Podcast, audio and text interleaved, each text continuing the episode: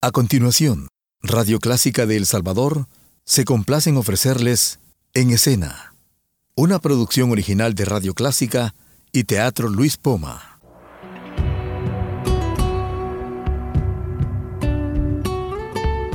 Siempre con usted, Radio Clásica 103.3.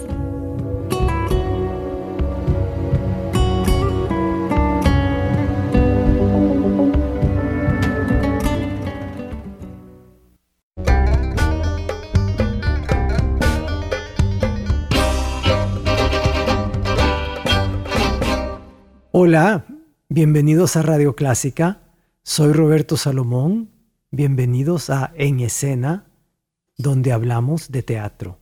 Hoy en cabina conmigo está una gran amiga y una excelente actriz y presentadora, etc. Eh, vamos a hablar con ella. No se vayan, se trata de Regina Cañas. Regina, bienvenida al programa. Gracias, Roby. Súper emocionada de regresar a esta radio y sobre todo de regresar a las tablas del Poma. Sí, porque próximamente, no decimos fechas nunca en este programa, ¿verdad? Pero próximamente, en unos días, estamos por estrenar un nuevo espectáculo que se llama La más sola y la más fuerte. Y es un espectáculo en que intervienen como actrices Nara Salomón y Regina Cañas y de eso vamos a hablar. Regina, ¿cómo, cómo abordas este nuevo trabajo? Con mucho entusiasmo yo le agradezco a usted primero eh, que me haya incluido, primero como actriz en la temporada. Cuando hablamos la primera vez, eh, me propuso hacer Baby Boom y, yo recuerdo que a pesar de que amo mucho esa obra y, y sabía yo que usted iba a estar muy ocupado este, este año, me atreví a decirle, hagamos otra. Y por eso estoy muy agradecida también, porque este es un nuevo espectáculo y son dos monólogos. Yo amo el monólogo y además unos textos maravillosos con los que se ha hecho eh, toda una, una historia, una, se han hilvanado historias de mujeres. Siento yo que este espectáculo le va a llegar al corazón a muchas personas no piensen que van a llegar a llorar, porque sí se van a reír. Y es que los seres humanos de repente tenemos un humorcito, sobre todo los salvadoreños, de que nos reímos a veces de las cosas que son un poco crueles. Y el primer espectáculo, La más sola, eh, que está basado sobre La mujer sola de Darío Foy y de Franca Rame, ¿verdad? Ese, ese espectáculo creo yo que es, la gente se va a reír, pero al final es como un knockout. Sí, porque esa era la especialidad de ellos, ¿verdad? Hacer comedia de dramas humanos. O sea, aquí estamos hablando del drama de una mujer que vive en su casa, pero no creo que vamos a contar lo que le sucede, ¿verdad? No, no lo vamos a contar. es una de las sorpresas de la obra, pero está hecho en tono de comedia porque ella está muy feliz y no se da cuenta de lo que le sucede. No se da cuenta de su tragedia. Es como que está feliz nadando en agua hirviendo. como los sapos. Así que muy emocionada. Y sí, un gran reto. Realmente eh, eh, preparar un monólogo es muy diferente que tener participación como, como uno de otros actores en escena. Pero en la segunda obra sí hay una participación muy fuerte porque estás en escena con Nara Salomón y es una obra que se llama La más fuerte, es de August Strindberg, que es un dramaturgo sueco del siglo XIX, que es el, el, padre de la, uno de los padres de la dramaturgia moderna, o sea, creo que la dramaturgia nunca ha sido la misma desde que Ibsen y Strindberg escribieron sus obras a mediados del siglo XIX.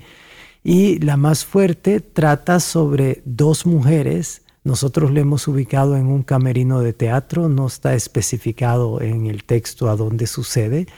Y eh, una habla y la otra se calla. Y al público de decidir quién es la más fuerte. Son dos amigas. Es, increíble este texto. Eh, a diferencia del otro, de donde sí estoy completamente sola en escena, aquí, a pesar de, que hay dos personas, es increíble porque el lenguaje corporal es el lenguaje de una de las actrices y es tan fuerte como el lenguaje verbal de la otra. O sea, la obra esta es genial. Sí, eso es bien interesante de notar en, el teatro, ¿verdad? Como estando en una tradición en que solo se utilizaba la palabra en el siglo XIX porque la gente realmente declamaba sobre un escenario con un decorado pintado que representaba el lugar. Y en el siglo XX pues se trabajó mucho sobre el movimiento, sobre el trabajo corporal. Y es curioso que en el texto de Strindberg, escrito a mediados del siglo XIX, ya está esta posibilidad para poder explotarla hoy día y hablarle a audiencias actuales. Yo espero realmente que la gente nos acompañe. Creo que es importante eh, ir al teatro. Primero que nada, tenemos ahora la dicha que ya, ya podemos escoger. Sí, porque hay cinco teatros en la zona metropolitana. Y yo lo puse en mis redes sociales y dice, dije, ¿cuántas veces he oído que me dice, ay, me encanta el teatro? Y cuando le digo, ¿cuál fue la última obra que vio? Eh, fue hace 10 años. Si les encanta el teatro, si esa experiencia que tuvieron aquí o fuera de aquí fue grata, regresen al teatro. Nosotros vamos a estar en cartelera desde el 31 de marzo hasta el 10 de abril, pero igual, paralelamente, hay mucho teatro. Yo pienso que este espectáculo es un espectáculo también para personas que nunca se han acercado al teatro. sí, porque son, hay espectáculos que son un poco más difíciles, ¿verdad? O sea, ahorita estamos haciendo El Chico de la Última Fila, que es un espectáculo de hora y 45 eh, que hay gente que lo encuentra un poco largo para estar sentado hora y 45, pero la mayor parte del público, sobre todo los jóvenes, salen fascinados y dicen que no sintieron pasar el tiempo. Ah, pues yo soy joven. ya lo creo. Pero la obra, la más sola y la más fuerte, es una obra primero de acceso muy fácil porque son dos obras cortas y están entretejidas con textos de Tennessee Williams y de Alfonsina Storni que, y eh, con personajes eh, inventados que después entran en las obras. Sí, es, eso es lo bonito de este texto. Yo creo que eh, puede ir también una madre y llevar a su hija, una hija universitaria y llevarse a su madre. Porque hablas, hablas de mujeres, ¿te parece que es un espectáculo solo para mujeres o es, o es, un espectáculo con, con opción hacia lo femenino. Es un, un espectáculo con opción hacia lo femenino, pero yo a mí me gustaría que llegaran muchas mujeres a verlo.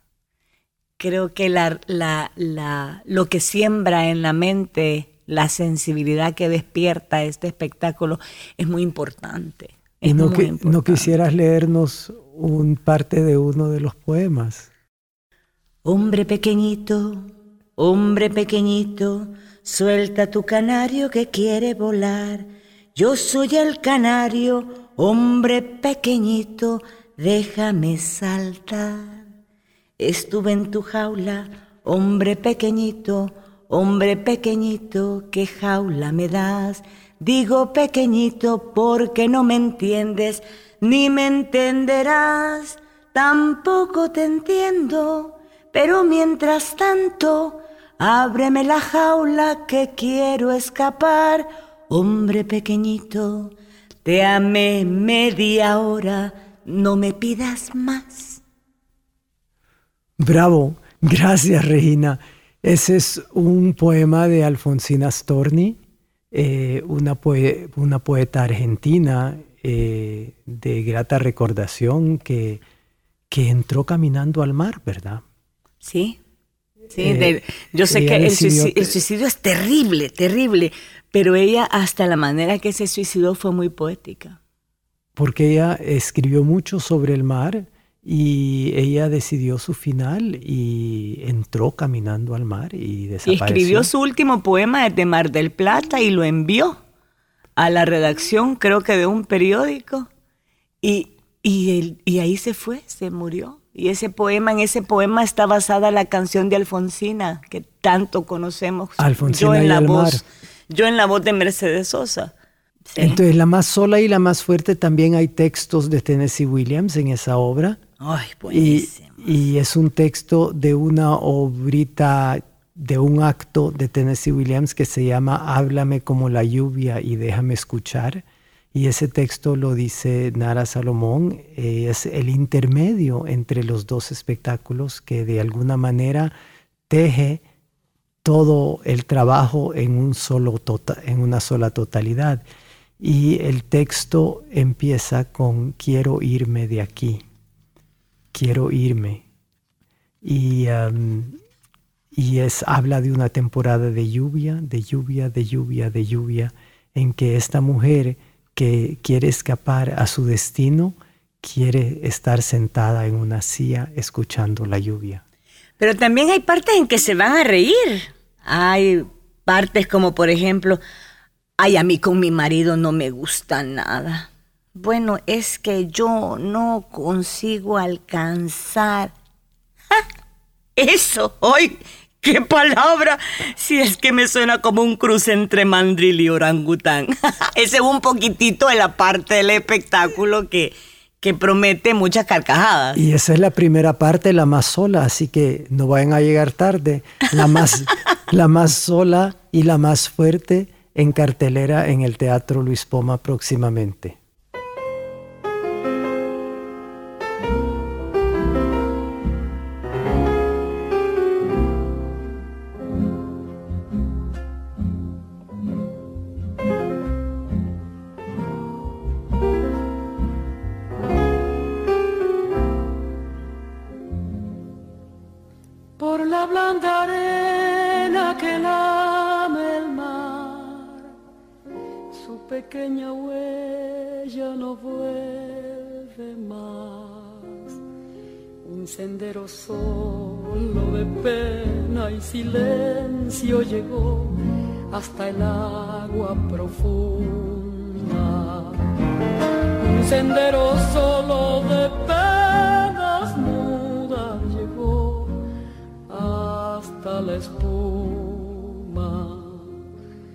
Sabe Dios que angustia te acompañó, qué dolores viejos cayó tu voz para recostarte arrullada en el canto de las caracolas marinas.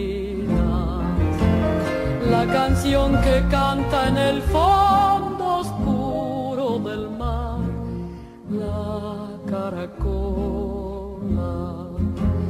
Te vas Alfonsina con tu soledad, que poemas nuevos fuiste a buscar una voz antigua de viento y de sal. Te requiebra el alma y la hacia allá como en sueños, dormida Alfonsina, vestida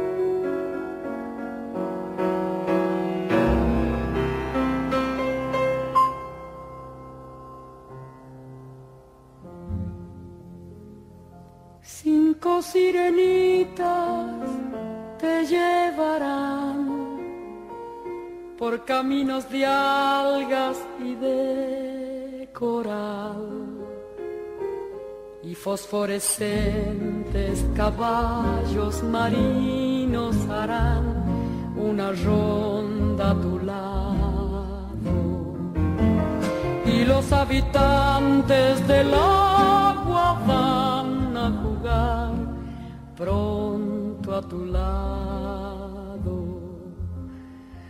Bájame la lámpara un poco más, déjame que duerma nodriza en paz. Y si llama a él, no le digas que estoy, dile que Alfonsina no vuelve. Y si llama a él, no le digas nunca que estoy, di Alfonsina, con tu soledad. ¿Qué poemas nuevos fuiste a buscar? Una voz antigua de viento y de sal te requiebra el alma y la está llevando y te vas hacia allá como en sueños, dormida Alfonsina, vestida de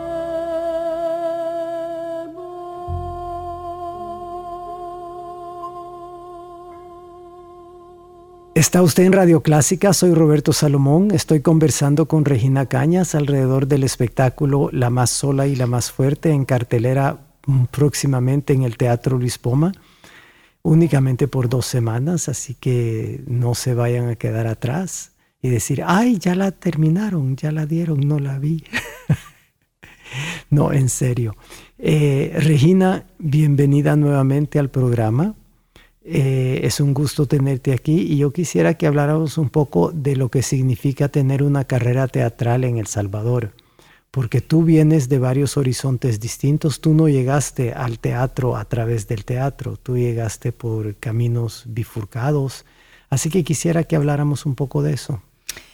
El, la necesidad de actuar está en mí desde que tengo uso de razón. ¿Y tú crees que todo el mundo tiene una necesidad de expresión de algún tipo y en ti era la actuación? Claro que sí. Yo creo que sí, que yo creo que todo el mundo tiene, quizá no una necesidad de expresión, pero tiene un talento. Y muchas veces el error quizá de los padres es en tratar que los hijos tengan el talento eh, o la, la, la afición que ellos tuvieron y que se vio truncada. Y ahí es donde viene el fracaso de muchos, el padre que quiso ser futbolista y que por eso lleva al niño a pelotear todos los días y el niño a lo mejor quiere ser bailarín de ballet.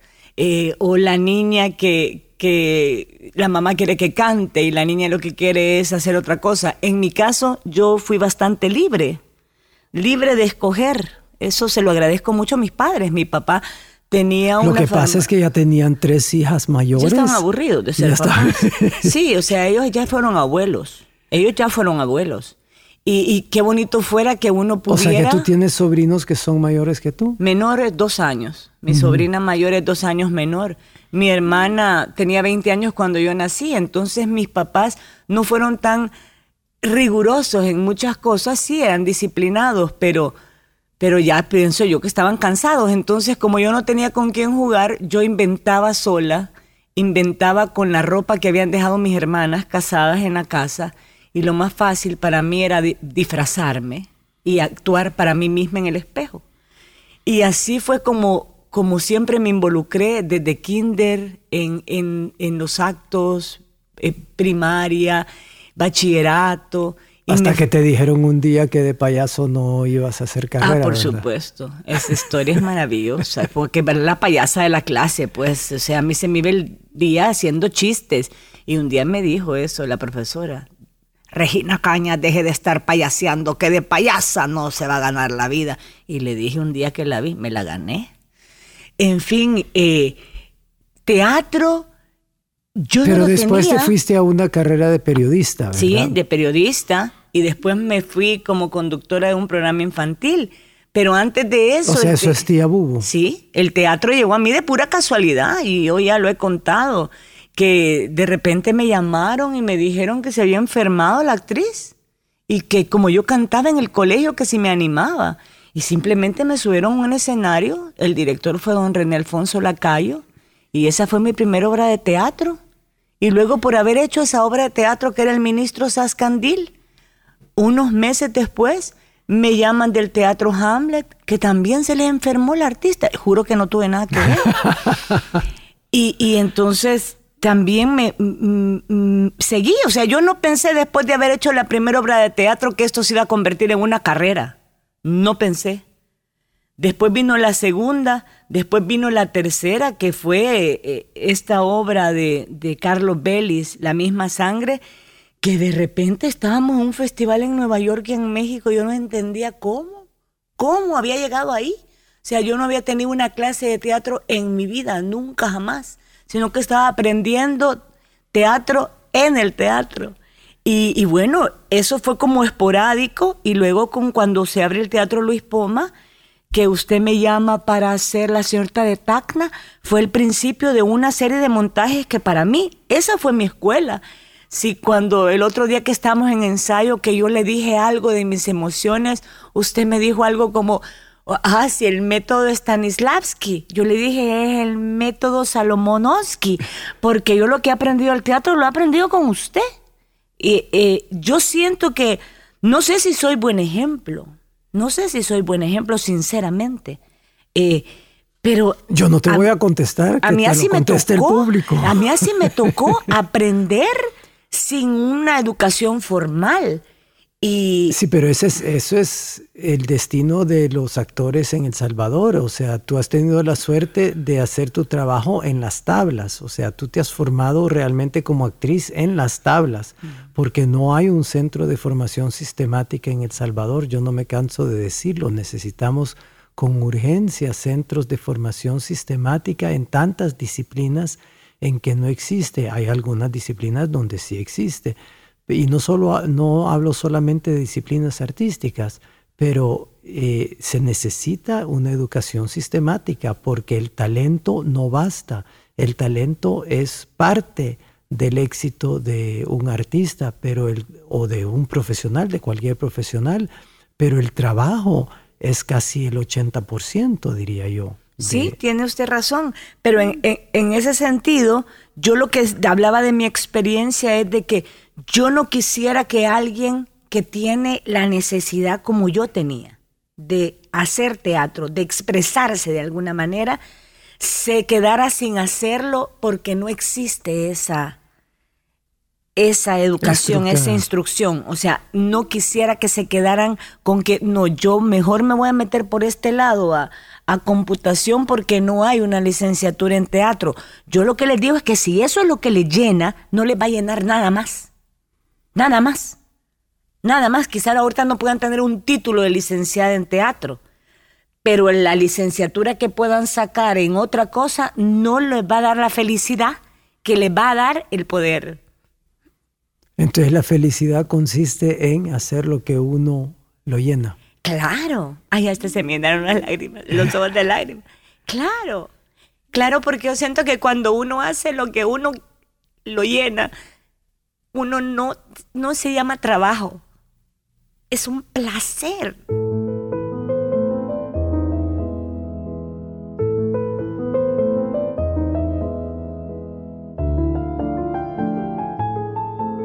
Regina Cañas, tú estuviste fuera de circulación durante más de dos años, casi tres años. Sí, casi tres años. En que desapareciste totalmente del panorama. O sea, hiciste mucha falta. Gracias. Eso te quiero decir. Pero, ¿qué, qué hiciste? Bueno, eh, ya todo el mundo conoce mi historia, pues yo cometí un error. Ahorita estoy pagando por mi error y realmente se ha convertido como una bendición también eso estoy fuera de los medios eh, masivos, pero no estoy fuera de lo que me gusta hacer. Eh, ahorita estoy de profesora de, arte de niños en una escuela rural y, y no tiene usted idea cómo lo disfruto. Ese personaje de tía Bubu que estos niños no tienen idea quién soy. O sea, estos niños tienen 6, 7, 8, 9 años, mis alumnos. Para ellos yo soy la seño Bubu, así me dicen, seño Bubu, como le dicen señor Betty a la otra profesora, señor María Luisa, yo soy la seño Bubu. Pero en el momento en que estoy dando yo la clase de inglés, estamos bailando como que yo estuviera en el show de televisión. O sea, Pero no tiene nada que ver con tu personaje. Nada o sea, que claro, en tu personaje te quedan, te, que quedan ver. movimientos a ti de adentro, Por pero, supuesto. pero no vas, no vas de ti a bubo. Eso, No, eso- ese tiempo ya está terminado. Ese tiempo ya terminó. Pero cuando les estoy dando clases de inglés, yo llevo mi computadora, llevo un parlante y estamos todos, la vaca se dice cow, y todos cow, la vaca se dice cow, cow. Y yo en ese momento me acuerdo cuando estaba brincando en televisión con un público. Pero estos son niños de una escuela rural que están ahí aprendiendo inglés. Y todo lo hacemos así, lo hacemos con música, lo hacemos con canciones. También yo siempre he tenido bastante afición por la pintura. De hecho, estuve tres veces en mi vida en clases de pintura. Lamentablemente la dejé porque como siempre he sido un poco rebelde, yo quería entrarle a los colores y al abstracto y me ponían a dibujar con carboncillo, ollas y peroles y me desesperé un poco. Entonces cuando detecté que hay niños en la escuela que les gusta la pintura y lo detecté cuando les pregunté qué quieren ser cuando sean grandes. Y uno me dice pintor. Entonces para mí fue surrealista encontrar en medio de, la escuela un niño que quería ser pintor. Y cuando le pregunté, ¿te, gusta, ¿te gustan los cuadros? Y me dice, sí, me gusta dibujar. Entonces me fui jalando los niños que yo les veía esa sensibilidad y armé una clase de pintura. Pero como yo no soy pintora, lo que hago es que me apoyo en las redes sociales. De repente veo tutoriales de perspectiva, empezamos, nos vamos afuera, los coloco, les tomo una foto en el que uno está con la boca abierta comiéndose al que está 20 metros atrás, entonces les explico qué es la perspectiva, que lo pueden hacer en papel, vamos y lo hacemos, les llevo materiales, cuando ya tienen una constante de estar tantas clases, les llevo un pequeño canvas y ah, trabajamos con acrílicos. Y uno de estos pequeñitos incluso ha vendido un par de sus cuadritos a los turistas de la playa donde está la escuela. Y me encanta porque me dice de repente, hice eh, un cuadro con la técnica de pouring que usted nos enseñó. Entonces me encanta eso. O sea que esta niño- lección de humildad, lejos de los proyectores y de los Uh, sí. platós de televisión, ha sido muy enriquecedora Uh, para ti. Sí, sí, yo no tenía mucho contacto con la gente directamente, porque aunque yo llegaba a todos los pueblos, porque quien me conoce sabe que yo no paré de trabajar ni un día. Yo iba a todas las fiestas patronales a encaremarme en los escenarios, pero la gente estaba lejos, no podía platicar con los niños. No podía ver un niño triste y preguntarle qué te pasó y que me contara que se le murió su abuelita y platicar un poco de la muerte. O ver una niña triste y que me contara que está sufriendo porque se le fue el novio eh, mojado a, a Estados Unidos o ver una, una niña preocupada porque la abuelita está enferma. O sea, esa, esa plática la tengo ahora con estos chiquitos. Estos chiquitos que me cuentan hasta sus pesadillas, que llegan y me dicen, ayer soñé una cosa y ese, eso me fascina. Yo Pues estoy- estamos hablando de ir de lo general a lo particular, ¿verdad? A lo y es particular. precisamente lo que hacemos en teatro, ¿no? Hablamos de cosas generales, pero lo hacemos de manera muy particular, metiéndonos totalmente dentro del personaje. Sí, dentro de las clases de inglés incluso eh, detecté que hay niños en tercer grado que no leen nada. Y cuando les pregunto a los profesores me dicen, lo que pasa es que a veces no han ido a prepa, ni a kinder, ni a primero, y vienen a segundo directamente, y los profesores hacen lo que pueden. Entonces armé un, un grupo de lectura. O sea, pasan de grado entonces. Sí, hay un, no, no se puede aplazar hasta tercero. Entonces van pasando. Entonces armé un grupo de, de- de lectura, de escritura y lectura. Y esa es otra cosa, la satisfacción de ver cuando un niño reconoce las letras. Yo no soy profesora, pero de alguna manera intuitiva. eh, Se los hago como un juego. Les digo, va, empieza siempre con la M. Entonces, la M, qué rica es la M, mmm, de manzana. Qué rica es la M, mmm, melocotón. Con M se escribe mora y mandarina. Con M se escribe mango y marañón. Una canción que yo escribí hace 30 años y ahorita tiene sentido porque, mmm, y si la M viene corriendo y se encuentra con la A, mmm, ma, y lo entienden tan bien tan bien y a ratito, porque esa clase de la M la hice para el 14 de febrero, hicimos una tarjeta donde ellos escribieron amo a mi mamá y se la pintaron a sus mamás. Entonces, para mí eso realmente, Robbie, es una maravilla. Yo pudiera estar trabajando más cerca, pudiera tener un trabajo de escritorio en cualquier fundación en San Salvador, no gastar gasolina ni gastar en materiales y cumplir mi condena. Pero escogí este lugar y, y estoy fascinada, a pesar que manejo 45 minutos para llegar, espero poder cumplirla toda ahí, porque siento que, que sí, que sí aunque sea dos, cinco niños, voy a lograr dejar algo. Y eso me gusta. Aprender jugando, ¿verdad? Es una de las cosas tan importantes y además actuar en francés se dice jugar. ¡Qué lindo! Regina Cañas, muchísimas gracias por estar con nosotros. No se olviden, la más sola y la más fuerte en cartelera en el Teatro Luis Poma muy pronto. Hasta la semana entrante, esto fue En Escena.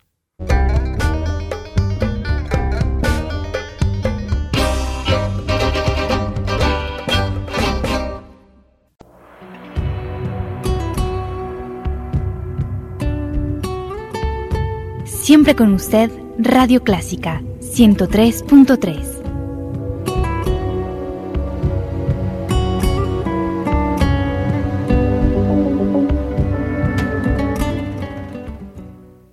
Radio Clásica de El Salvador presentó el programa En Escena, una producción original de Radio Clásica y el Teatro Luis Poma.